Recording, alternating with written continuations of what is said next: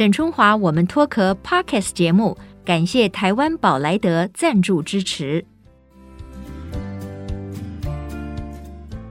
Hello，大家好，我是沈春华。前些时候呢，我去台北的，应该它会成为另外一个新地标哦，哈，叫做台北表演艺术中心。那我去看了在试营运期间的。呃，一个受邀的一个舞蹈作品哈，当然我个人觉得非常的惊艳哈，因为他的整个的表演风格非常的强烈，它结合了一些本土文化的元素，而且它的视觉效果呢是非非非常强烈的哈。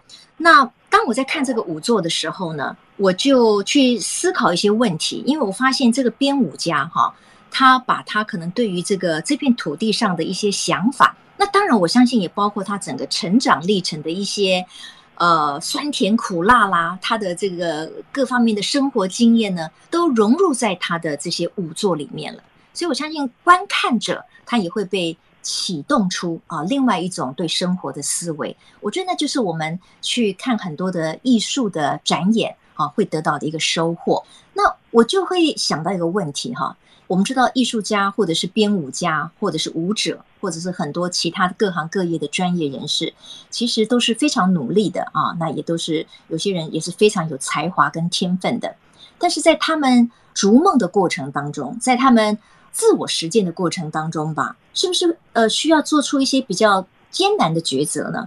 就是我们如果以一个女性来讲，当我们在自我实践或者是追逐自我的梦想的时候，我们有没有办法永远把那个自我实践跟梦想放在人生的第一位？就是我们超越家庭啊、婚姻啊、感情啊、父母的期待啊等等的所有的一切，好，我们去把这个自我实践跟我们自己的梦想放在第一位。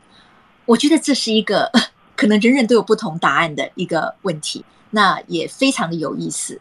我希望在听完我们今天这一集的 podcast 之后，那所有广大的听友们哈。可以从心里面找到另外一个力量来支撑你追逐，并且做一个更棒的梦想的实践。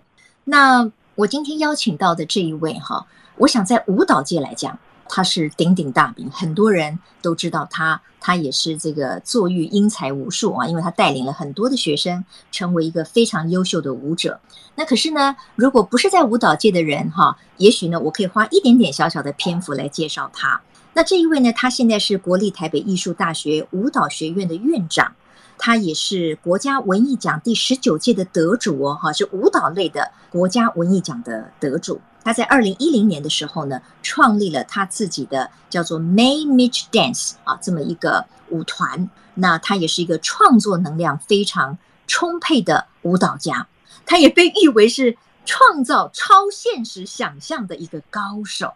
哎。各位这样听有没有被我这个介绍有感染到哈？因为对他非常的好奇。那我今天非常开心啊，在线上呢可以访问他。其实我也认识他几年了哈。那我对于他的整个创作的历程，我个人也是觉得非常的感动。我们来欢迎国立台北艺术大学舞蹈学院的院长何晓玫。哎，小梅你好。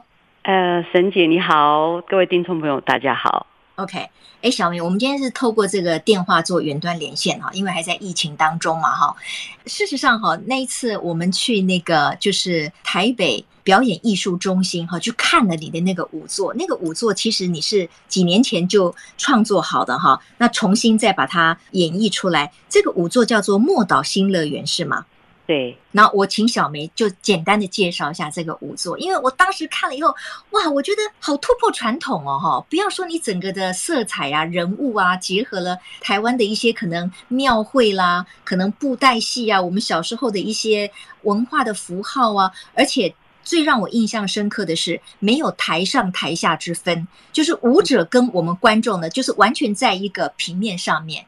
那我们也可以游走在这个舞者当中，哈，对我来说是一个非常特别的一个观舞的一个经验。那请小梅谈一谈，你为什么会创作这么一个莫岛新乐园？好，其实这个作品哦，是在蛮早，大概两千年之前就陆陆续续有一些呃作品。那为什么会做这个作品？其实源自于我自己小时候参加那个罗东大拜拜，当时的一种感觉。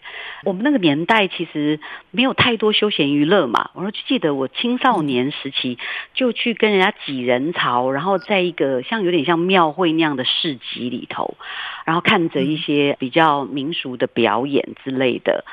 可是你知道，我完全忘记我到底看了什么，我做了什么。可是我记得的是自己身体处在一个人挤人的一个状态里面，既紧张又不舒服。而且我还记得那个时候是有那种对你毛手毛脚的人。紧压着你的。哦，是哦，怪叔叔那种。对，你其实是被吃豆腐的，然后你又很小，然后你又不知道怎么回应这种情境，嗯、可是整个环境又非常的热闹。嗯、那你作为一个小女生，其实你知道那种感觉，那种心情是既紧张又兴奋又害怕又恐惧又不知道该怎么办，嗯、因为那个东西的经验到。后来我做创作的时候，它是一个燃点。但后来我在做创作的时候，当然又把我自己从小在台湾长大，一个乡下小孩，然后到后来我成为一个舞者，好，这个舞者这个职业对于这个社会的观感，以至于我最后嫁为人妇，然后其实有很多事情，其实就在这个边缘里面，然后有很多百感交集的。感受吧，全部都把它放在这个舞作里。是是，嗯哼。那比较特别的哈，就是说你好像了，把一些比如说在呃庙会里面的一些人物，对不对？哦，这些舞者哈，你用那个什么，那个叫什么高脚架吗？把他们撑得非常的高，然后他们的服装，他们脸上的妆彩非常的鲜艳哈，就呈现一种非常的地方的庙会的热闹的，甚至有一点布袋戏偶的那种感觉哈。那为什么你会让一般的观众可以穿梭在跟他们同样的一个舞台上呢？你想要传达的是一个什么样的想法？其实我在我们传统的庙会里面，刚刚沈姐讲的那个就是艺阁，哈。其实，在南部比较兴盛，在庙会的时候，他们会把小孩子放在卡车上啊，然后放在一个高高的，站在一个高高的一个装扮的花车上面，我们称为艺阁，哈。然后是小孩子，那那个意象其实对我来讲，我也觉得非常的特别。那后来我把它转用成在我的作品里面，其实我们自己发明了一个特殊的装置，让舞者可以看起来像站在一个竹竿，绑在一个竹竿上，它大概有三米，然后如果舞者的高度加起来就是四米高，所以它等于是腾在我们的头顶上，我们是仰望着它的。那我们仰望着它的时候，其实很自然，我们的身体的感觉就会把它变成是一个神，或者是我们崇高敬仰的。不管是人物或者是什么哈，那这个的想法，其实我觉得它不只是发生在我们的一个民间信仰的一个庙会活动。其实我后来在两千年那个左右的时候，我觉得台湾是一个对我来说，当时我的感受是，是一个不管在政治、在经济。在各方面都是非常蓬勃的时刻，那卖房子的卖的乒乒乓乓，然后大家买气也很旺哦，然后又要芭比又要什么的。那我觉得，其实，在社会或者是说你出门在大街小巷，在红绿灯的十字路口的站岗的义警身上，你都看到了很像我们说的庙会的这种正式的活动式的表演，只是。角色不同而已，那这些现象其实构成了一个我对于台湾的一个面貌。那刚刚你提到的说，这三个舞者站在高高的架上，他们的一个形象代表什么？其实对我来说，我也在找一个答案，是我们到底是谁？那于是我就把从过去我看到小时候一格里面的那个扮演一格那个传说人物哈的那种扮相的小孩，然后一直到。年代一直改变，我们就看到，哎，这些表演呢，变成是电子花车，变成 show girl，变成槟榔西施，变成现在的各种不一样的动漫，或者是 cosplay。那我就把这些角色全部把它融合在这个舞作里面的这三个我所谓的大偶，它又像布袋戏偶。我觉得我其实也觉得很有趣的是，原因是说，其实，在台湾整体的社会来讲，其实大家的包容性是很大的。其实我们常常看到一个我们喜欢的，我们就想把它融合在我们的一个美感里头。所以，其实你看到庙会里面的表演，他们也在与时俱进，他们也在做很多的变化。那，嗯，我只是把庙会的精神跟我们台湾当代的一个都市的生活做一个结合。嗯嗯嗯，是，呃，我觉得我们的来宾哈何小梅院长哈小梅，她的这个创作的五作里面，我觉得她真的有的时候是非常的，你说她既与本土的文化结合，可是在视觉上又有一点超现实，所以有人形容你说你是一个创造超现实的想象高手。但是一个艺术家，我觉得能够成为今天的一个成就哈，其实跟他可能从小到大整个的学习历程，他的生活环境。或者甚至跟自己的原生家庭其实是息息相关的。那等到他们有能量在做这个做艺术作品的时候，就常常会不自觉地把生活经验当中的那些影响，或者是思维，或者是能量呢，就表现在他们的创作当中。那我会这样讲，是因为我在一篇报道里面呢，我就阅读到了说，这个何小梅院长哈，我们认为他今天呢，在舞蹈界，其实他被认为是他的艺术成就很高。他在国外去留学的时候呢，其实他的编舞已经受到了很多国外的老师的一个肯定。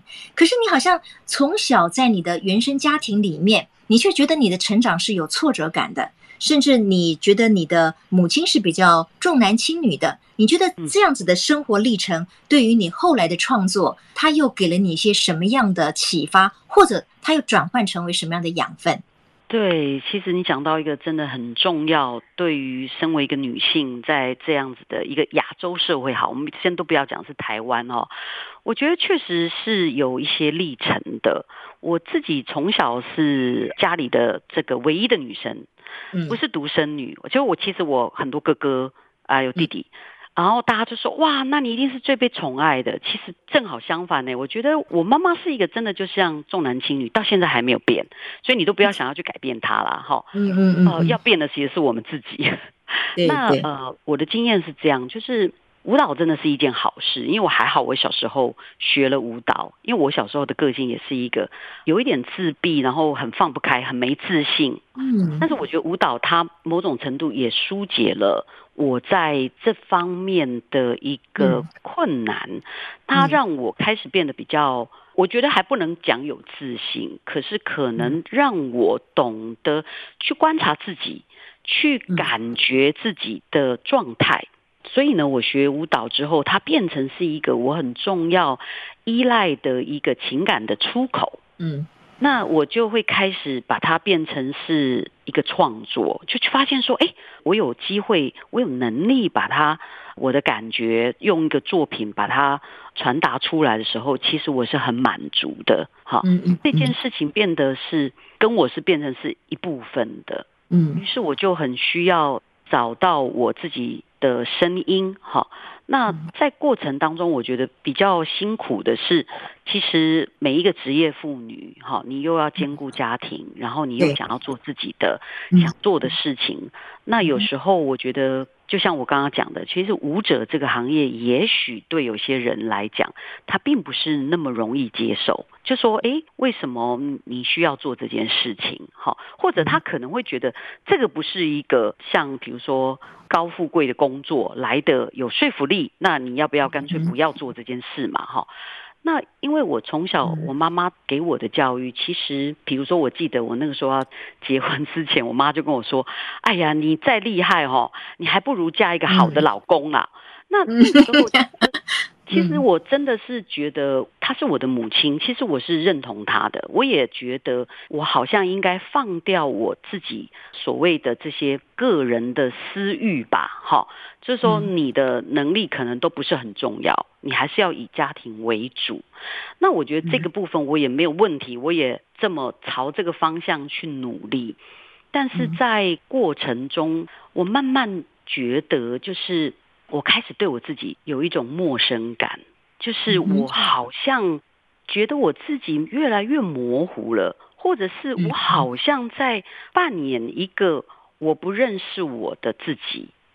那这个东西我可不可以接受呢？我也可以接受，我很努力的希望说，我如果这样扮演好自己，也许就没事了。我那我还是可以偶尔做一点我自己的创作好了。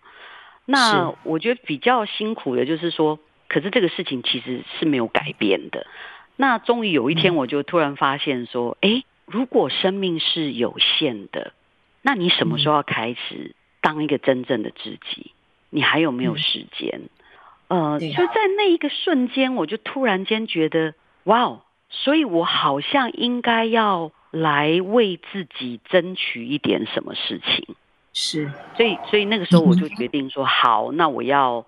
我觉得那个时候其实是困难的，因为在我们整个的价值观里面，当你在说要为自己而活的时候，某一方面有一个声音，人家会来指责你说你很自私，诶，你怎么只想到你自己？好，嗯嗯，那我觉得在那个过程很辛苦的是，我也一直在检讨我自己是不是我太自私了，只想追求我个人吗？那后来我觉得在这方面我挺开心的，因为我的孩子们他们其实都理解说，哎，其实妈妈是很爱他们的，而他们也觉得妈妈应该要成为他自己。是是，那那我我自己就在后来我开始去面对我自己的，不管是工作或者是真正的我自己跟我自己相处的这个部分，我才发现哇。我真的是重新、重新再活过来，呃，一次吗？也不是，就是说，我觉得以前是有个妈妈在教我，可是我现在发现是，你知道，妈妈并不一定是，她也有她的妈妈，或者是我们这个社会也是一个我们的妈妈，可是你很难去说这些妈妈，她们就是完全，她们有没有牺牲，他们有没有为了什么事情而。也忽略了自己的声音。那到底什么才是你自己？你觉得可以找到最自在，而且最可以真实的去面对自己的那个部分？所以花了好大力气走到现在。嗯嗯嗯。OK，这个我觉得小梅分享的这一段哈，真的是我心有戚戚了哈。就是因为我在访问这么多的女性的过程当中，我发现呢，很多人都有一个共同的问题。这个问题就是说，当我的自我实践，或者是我的梦想追逐，跟我的家庭，或者是我传统扮演的角色，比如说为人妻、为人母，甚至做别人的女儿，有相冲突的时候，其实我们是真的很习惯于去。去调整，然后呢，去顺从比较传统的那个角色，所以渐渐的，我们就忘了自己的梦想，或者是说自我实践有那么重要吗？那可是呢，我也发现很多的女性哈，诶，小梅你知道吗？她们都是在四五十岁以后，甚至是在退休以后，她们就开始那个内心的声音就越来越强，所以呢，大家就说哦，我从现在开始，我不要再为别人活了，我要为自己而活。所以我就常常有一个疑问，就是说，为什么女性的为自己而活总是要放到人生的就是比较晚期的时候？那男生好像比较少会遇到这样子的抉择跟难题。所以在日本有所谓的族婚嘛，就是呃老夫老妻了啊，他虽然不在法律上离婚，可是他们认为说我们最好互不相干了，因为我想要过我自己的生活，我也不要再照顾你了，我也不要什么都以你为主，那我们就各自过各自的生活，就好像在婚姻上面就毕业了一样。好，所以这种人生的不同阶段的想法是会改变的。那很多人也会懊悔哦，他会想说啊，我当年应该更勇敢一点吧，因为也许我可以在我自己的才华或者是能力上面，我可以获得更多哈。这个真的很难啊，我觉得我每次访问我都不敢跟人家讲说到底什么才是真的是对的哈，因为每个人要顺从自己内心的那个呼唤。不过小梅，我比较想要问你的就是说，因为我知道你在。舞蹈的这条路上，其实也并不是很顺利哦。这个中间是有一些挫折跟过程的，因为你是宜兰人嘛，所以你小时候是跳南洋舞蹈嘛，哈，然后所以你是从民族舞蹈开始跳的耶，很可爱嘛。那因为当时这个南洋舞蹈团也非常的出名哈，海内外。但是呢，你在加入那个林怀民老师的舞团的时候哦，你曾经在他面前就好像痛哭流涕，你就好像讲说。我就是没有办法，我就是只能够当第二啊，我只能够当配角。就是你有一次，你好像有点情绪失控，然后你觉得怎么样，你就没有办法再更上一层楼。所以在你的成为舞者，或者是后来成为这么出色的编舞家的过程当中，其实你是有遇到挫折的。那什么样的想法让你可以不断的在这条路上继续的往前精进呢？嗯，挫折一定有的，因为人生没有挫折就没有味道了。对对对，呃、我其实呃小时候真的就是学民族舞蹈嘛，然后后来因为一路到最后进了这个台北艺术大学，其实当年是叫做国立艺术学院。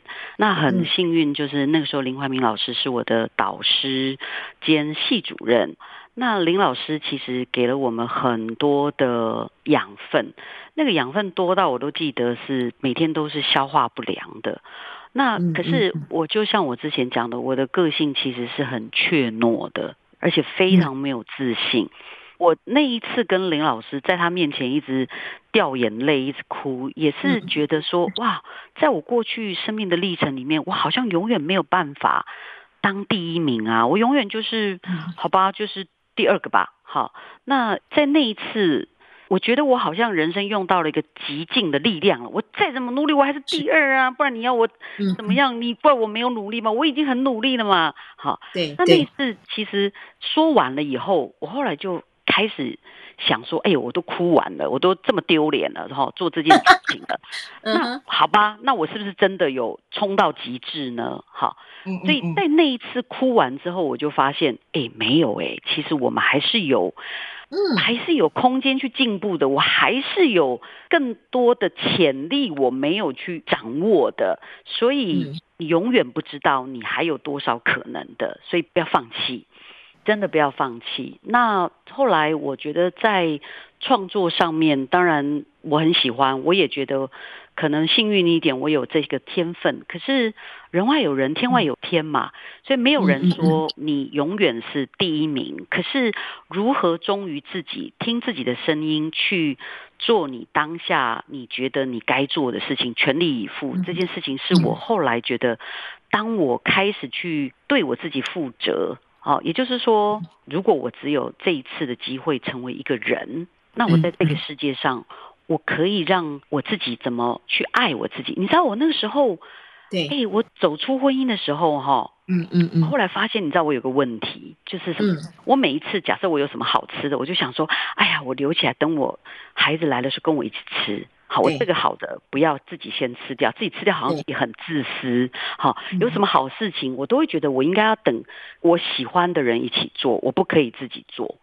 后来我就发现，哇！我等他们来，不然有时候到什么时候那东西都都坏掉了。那我就想，我为什么不能够把我自己当成一个珍宝去爱自己呢？嗯嗯，我为什么不能把最好吃的东西留给我自己，而且告诉我自己，何小梅，你值得。对对，你可以好好的享受这一顿餐，犒赏自己。我发现我花了很多力气去学这个。我甚至于我还有找过那个心理医生，跟他谈这一块。我发现我没有办法爱我自己，哎，然后他就说：“你要不要想想看，你是怎么无私的爱你的小孩？”我就去想，我其实就是我的小孩，那我怎么去面对我的小孩？我会对他做什么事？他就问我：“那你对他做什么事？”是，哎，我就从这个方式来回想说。哦，原来是这样爱自己哦，所以爱自己并不是去买很多衣服，嗯、给自己一个很昂贵的一个什么东西，物质上，而不是其实是一个心灵上很扎实的一个信任跟赞美自己。嗯，对，嗯，我很难想象哈。刚才那个何小梅院长，他会用他从小到很大的时候，可能是他觉得自己是很自闭、很放不开，甚至很怯懦的，甚至他说他是呃没有办法爱自己的这些形容。如果你去看到何小梅的创作的舞作啊，那种充满了创意、很有生命的能量，他的那些年轻的舞者，每一个人都可以那么的精准，或者是那么的令人雀跃的去展现他们身体的姿态。我觉得你完全没有办法把何小梅院长自己形容自己的怯懦啊、放不开呀、自闭啊联想在一起。那我觉得这个就是生命的成长，其实它是有过程的。我相信我们每一个人都一样哦，我们每一个人来到这个世界上，其实它就是一个体验之旅。那最终你想要走到哪里去？你想要给自己在这一辈子留下什么？其实每一天都是一个很好的课题。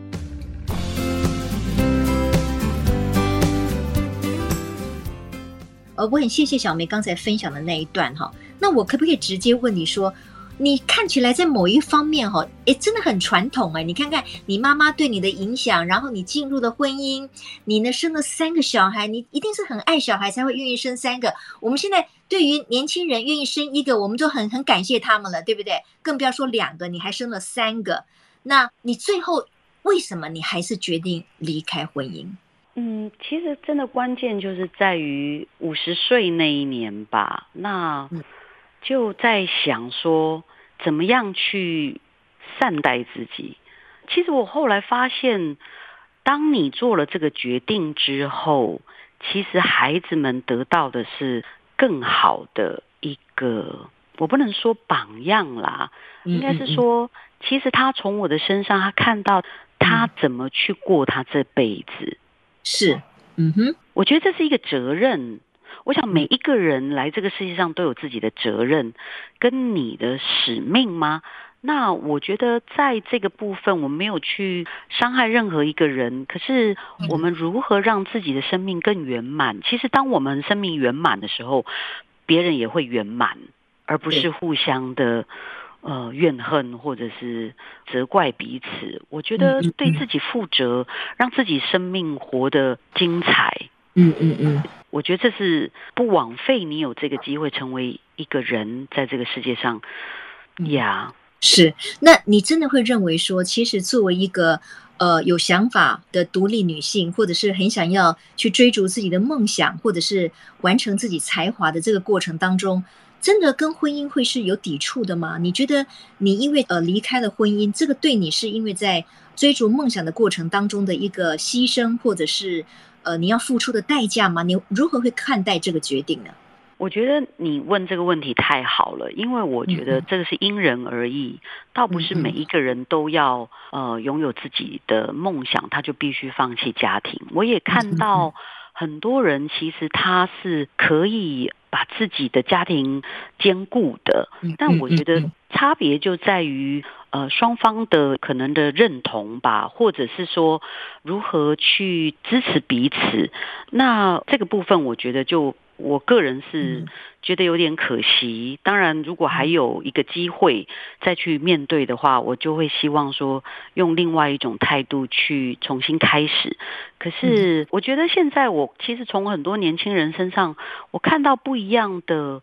他们的一种亲情关系，或者是两性关系，我觉得他们更能够去接纳彼此，也理解这个东西的每一个人的完整。你必须要去怎么样的去接受这件事情的。嗯嗯嗯嗯，OK。但是呢，我也晓得啊，小梅，因为你你在离开婚姻之后，你确实觉得哇，当你拥有一个更自由自在的外在的空间跟内心的时候。其实你的创作能量是更爆发的，所以在那之后，其实你也创作了很多非常经典的这个舞作嘛，哈。所以你会不会觉得说，现在的你确实是得到了更大的一个发挥空间呢？你怎么样看待现在的你？确实，因为现在没有后顾之忧了吧？以前有一个甜蜜的负担，我都常常说，哎呀，以前那就是一个甜蜜的负担。当然，我离开那个甜蜜的负担，确实是需要重新学习。一开始我是非常不习惯，因为那个甜蜜的负担已经长在我身上很久了。我我失去那个负担，其实我是顿时之间是觉得很空乏的。这不容易，因为你必须要经过这个适应期，你会觉得那个捆绑不见了，你你不安全的。你希望那个甜蜜的负担随时绑在你身上的，然后你觉得那是安全。但后来当我去面对说，其实。我既然已经决定这件事情，那我也发现这里面的价值是不能再被忽略的，那我就豁出去了。因为我发现，我既然这么，我相对拥有很多，老实讲，我相对拥有更多的时间，我相对拥有更多对自己的照顾，呃，对自己的专注。那我就想，好了，你看我现在条件状况这么好，那我是不是应该就要放手一搏？嗯、所以在我后来的创作上，我其实不需要顾忌别人的眼光，不需要顾忌社会的眼光，因为我只要诚实的去面对我自己就好了。那这段时间下来，我也发现，其实也许过往我们对于那些顾忌、那些眼光，其实我们都把它看得很重，嗯、我们觉得那个东西就是跟着我们从小成长一路走过来，嗯、没有办法切割的。可是换过来，我今天在看我自己的时候，其实有很多东西你都可以。就是拈花微笑了，你知道吗？就是对对对，其实很多我们过去在意的东西，其实根本不需要那么那么在意，对不对？应该是可以忽略、可以忽视的。对，是。呃，我们今天访问的呢是这个北艺大的舞蹈学院的院长何小梅哈。那小梅，我知道你这几年其实你也带领了很多年轻的舞者。那更棒的是呢，我知道这些年来你还推动了一个叫做纽扣计划。那其实我第一次哈，呃，认识你的时候，就是在那个纽扣计划的那个表演的展场里面。我那天我真的我好兴奋的，因为我看到那些那么多他们在海外奋斗哦，但是他们是台湾的子弟。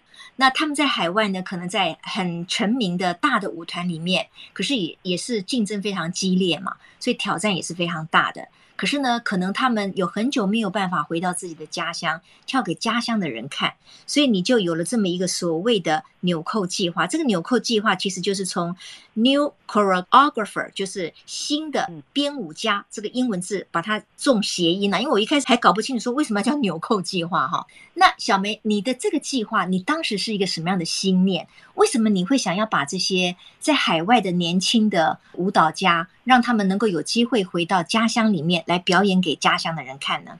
其实台湾是一个很特别的地方，我们这么小，可是我们的舞蹈教育哈，却在八零年代那个时候就建立了一些资优班，就从国小到国中、高中都有资优班。那个资优班就是艺才班。那所以因为这样蛮有系统的这样的培养下来之后。到了大学这么更专业的科系的教育之后，其实我们真的培养出一代又一代非常优秀的舞者。对那呃，我觉得可惜的是，因为台湾的看表演的人口，或者是说我们总人口数也不是很多，所以这个艺术的市场，或者是说看表演艺术的人，尤其是舞蹈，其实是少数的。但是我们又盛产这么多优秀的舞者，怎么办？而且舞者是有年限的，他不像演员或者是一个音乐家，他可可能可以演奏到六十几岁。对不对？那或者呢？他就必须在他的精华的那个年岁里面，好好的去放射他的光芒，站在舞台上好好的表演。可是，在台湾的就业几率太少了，所以呃，在大概二十几年、三十年前，其实刚踏出校门的这些舞者们啊，他们就把自己的眼光放在欧洲或者美国。那后来那个网络非常的发达之后，哎，他们就开始网际网络就搜寻到，哎，哪一个舞团在真人呢？所以他们就开始会计划这个旅行了，哈，就背着背包，然后就到欧洲去一个城市一个城市的去 audition 一些呃名团。那结果这个一二十年下来，发现说，哇，现在世界上的十大舞团，好了，我姑且说有一个这样的十大舞团，里面居然都有来自于台湾的舞者。对，但是很可惜，就是说我们在一个欧洲的城市里面看到一个这样的剧院的演出，你会看到，哎，有一些东方面孔，可是你可能不知道，他其实就是来自台湾。嗯，那这些人可能他在国外发光发热十年，他也许有机会回来台湾，但是也没有人认识他。那他不选择回来台湾，他就留在欧洲。我们又失去了一个人才，所以我自己的亲身经验就是，因为我成团的时候，我第一个愿望就是想，我可以为这个舞蹈界做什么？那我怎么来回馈我自己个人的一个小小的力量？我只是一个小小的团体，整个都养不活自己了。但是也许我可以制造一个小小的平台，这个平台我就先从邀请他们这些舞者，很厉害的舞者，可是他们回来跳的这一支舞蹈呢，不能够是那个很厉害的国外的编舞家的作品，他必须会自己编一支舞，也就是说，他用自己的声音来表演，展现自己内在的一个情感。嗯嗯嗯。那所以纽扣计划其实就从二零一一年一直到二零二一年，整整十年，呃，是一个阶段。那因为这一年正好是疫情，所以我们就休养了一年这样子。嗯嗯嗯嗯，很棒啊！而且我觉得这个纽客计划居然可以维持十年。那我看到了一个我觉得真的很令人动容的小故事，就是说，那这些海外回来家乡表演的这些非常优秀的年轻舞者哈，有些呢，他们的父母亲从来没有看过他们跳舞，但是是因为小梅邀请了他们回来以后，透过这个平台，他邀请了家乡的爸爸妈妈来看哦，才知道说哦，原来我的子弟啊。啊，我的这个小孩在国外啊，然后他可以跳得这么好，然后今天回到家乡来，可以表演给家乡的人，也包括自己的父母亲来看。所以我觉得这个计划真的非常的棒。时间非常的有限了，其实我很想跟小梅再多聊一聊。那我也知道这一路走来啊，其实每一个人在各个领域里面想要有所成就，或者是想要自我实现，或者是逐梦踏实，都是不简单的。这个过程我们当然会有一些。获得，但是当然也不可避免的会有一些失去。就像小梅说的，我要认真的去想，我这一辈子我到底希望能够做什么，我能够去体验什么，我能够做到什么。这个应该就是每一个人的不同的答案了。那最后呢，我轻松一点好了，因为呃，小梅也曾经讲过说哈，哎，很奇怪哈，我们这个其实跳舞就是身体的肢体语言嘛，我们展现的一部分嘛。我们会形容小朋友说，他们一高兴起来就会这个手手舞足蹈。那但是为什么长大了以后，我们好像就不太愿意去让我们的身体跟随着音乐去舞动哈，去享受那种呃身体所创造出来的魅力？那小梅要不要提醒我们一下？对于这些可能很久没有跳舞的大朋友来说，我们怎么样重新去发掘身体的密码，然后可以跟音乐跟我们的舞蹈结合？对，谢谢。我觉得这个确实是很重要的一件事情，可是又却最容易被忽略。因为我觉得我们今天能够在这个呃时空里面活着哈，其实是借由我们的身体。但是我觉得在东方文化里面，我们常常又觉得这个身体又是一个腐败之身哈。其实我觉得有有时候有些这种观念反而害了我们自己，真的去接受或者是去谢谢我们这个身体。那其实身体也不是只有在最青春年华的时候最美丽，其实每一个阶段的身体都有它很漂亮的地方，可是当你都没有去感觉它，或者是去接受它的时候，其实你就没有办法真的接纳自己。那我觉得舞蹈就是一件很直接的事情。如果我们有机会，其实每一个人哦，把自己关在房，其实像你在浴室里面洗澡的时候，你会唱歌，好。或如果你今天听到一首音乐，你觉得那个音乐哇，让你的身体很很有感觉，其实你就把你的手打开来，你就可以去摸摸太阳，去摸摸这个空气。其实这就是舞蹈了。其实舞蹈就是我们的坐卧行走。其实我有时候都觉得，我们每一个人哦，都在跳一支舞。嗯，那支舞就是从你出生的那一刻，一直到你最后躺下来不能再动的那一刻。那这一个舞呢，其实看起来它的长度是很长，可是当我们把它一浓缩，那就是你这一辈子的舞蹈。对对对，嗯，哎，好棒啊！哎，小梅，我觉得哈，因为现在疫情哦，你看我我跟你这个访问呢，我也没有办法跟你面对面。其实这样子访问起来，我也感觉是有一点隔阂了哈。不过当然，我们也是分享了很多小梅的故事。我觉得等到以后我们如果有机会的话哈，我们在同一个空间里面，可不可以请你就说，哎，我们可以透过直播，真的教一些朋友怎么样重新拥抱舞蹈，重新发掘我们的身体的语言，好不好？非常乐意，因为 这个是我最厉害的地方。因为真的每一个人的身体都有一个属于自己的舞蹈，我们就是要让他有机会打开来，我们去接受它。嗯，太棒了，太棒了，我也好期待哦。是是是，太好了啊！那我们就约定了哦，以后我们可以做直播，或者是在一个比较宽敞的空间的时候，我们可以透过何小梅老师，然后呢，教我们所有的大朋友们哈，重新的拥抱我们的身体。我觉得刚才那个何小梅小梅呢讲了一句话，我觉得好浪漫啊。她说：“每一个人的一生啊，其实我们都在跳一支舞。”那请问各位正在听这个 podcast 的朋友们，你有多久没有好好的舞动你的身躯，让你的这首人生之舞非常的精彩、丰沛、浪漫、有趣啊！这个喜怒哀乐在其中。对，好好的做你自己的编舞家吧，对不对？小明是是，就是这个意思，太棒了，就是这个意思，太棒了，太棒了。今天非常谢谢北艺大的呃舞蹈学院的院长何小梅何院长哈，来接受我们在 Podcast 当中的这个聊天哈。我觉得她的故事呃也会鼓励很多的女性朋友或者是每一个人。人生啊，我们要认清楚我们自己想要的是什么。有的时候，当然鱼与熊掌不可兼得，可是我们总是要非常努力。那有时候挫折，它可能就是我们成就的另外一个养分。那也不要太过逃避，好好的拥抱。那我觉得今天最棒的就是让我们一起来跳一首人生之舞，好不好？晓玫，是，继续继续。继续 继续，OK，非常谢谢各位听众朋友，今天再次收听沈中华我们脱壳 Women's Talk，也谢谢何小梅院长透过线上的连线呢，跟我们分享了他这么多的故事。我们期待下次同一时间空中再会，拜拜，小梅，拜拜，拜拜。